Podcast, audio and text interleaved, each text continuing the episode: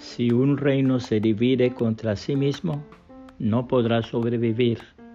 Asimismo, una familia que se divide contra sí misma, tampoco podrá sobrevivir. Marcos 3, 24 y 25, palabra de Dios para todos. La casa paterna. La casa de los padres es la única casa a la que puedes ir decenas de veces sin invitación la única casa donde puedes poner la llave en la puerta y entrar directamente. La casa que tiene ojos amorosos que miran fijamente la puerta hasta que te ven.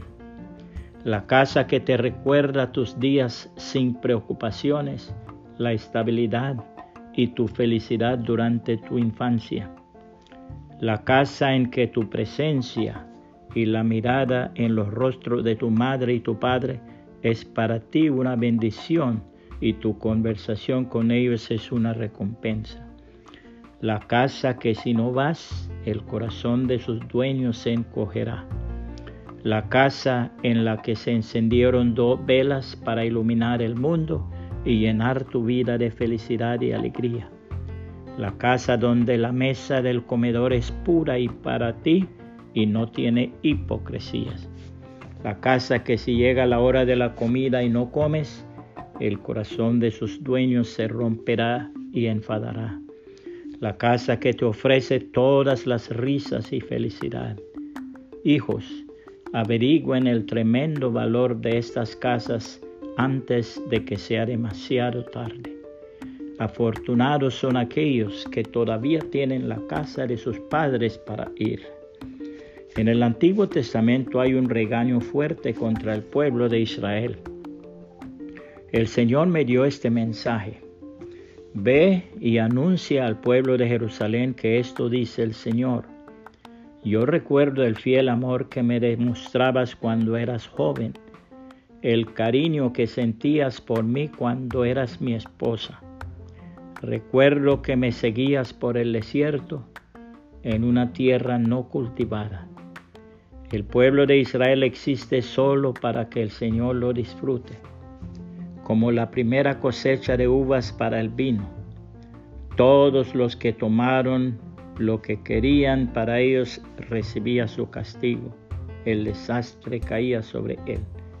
Lo dice el Señor. Descendientes de Jacob, escuchen el mensaje del Señor. Familias de Israel, atiendan. Esto dice el Señor. ¿Qué vieron de malo en mí sus antepasados para que se alejaran de mí? Ellos se fueron a adorar lo que no valía nada y terminaron ellos mismos valiendo nada.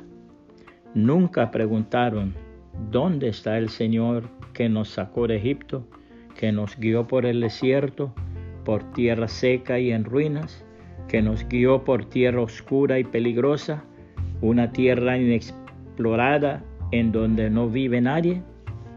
Yo los traje a una tierra fértil para que comieran de sus frutos y de todo lo bueno que producía. Pero ustedes profanaron mi tierra. Me da asco en lo que convirtieron mi propiedad. Los sacerdotes no se preguntaron, ¿dónde está el Señor? La gente que maneja la ley no me reconoció. Los líderes se pusieron en mi contra.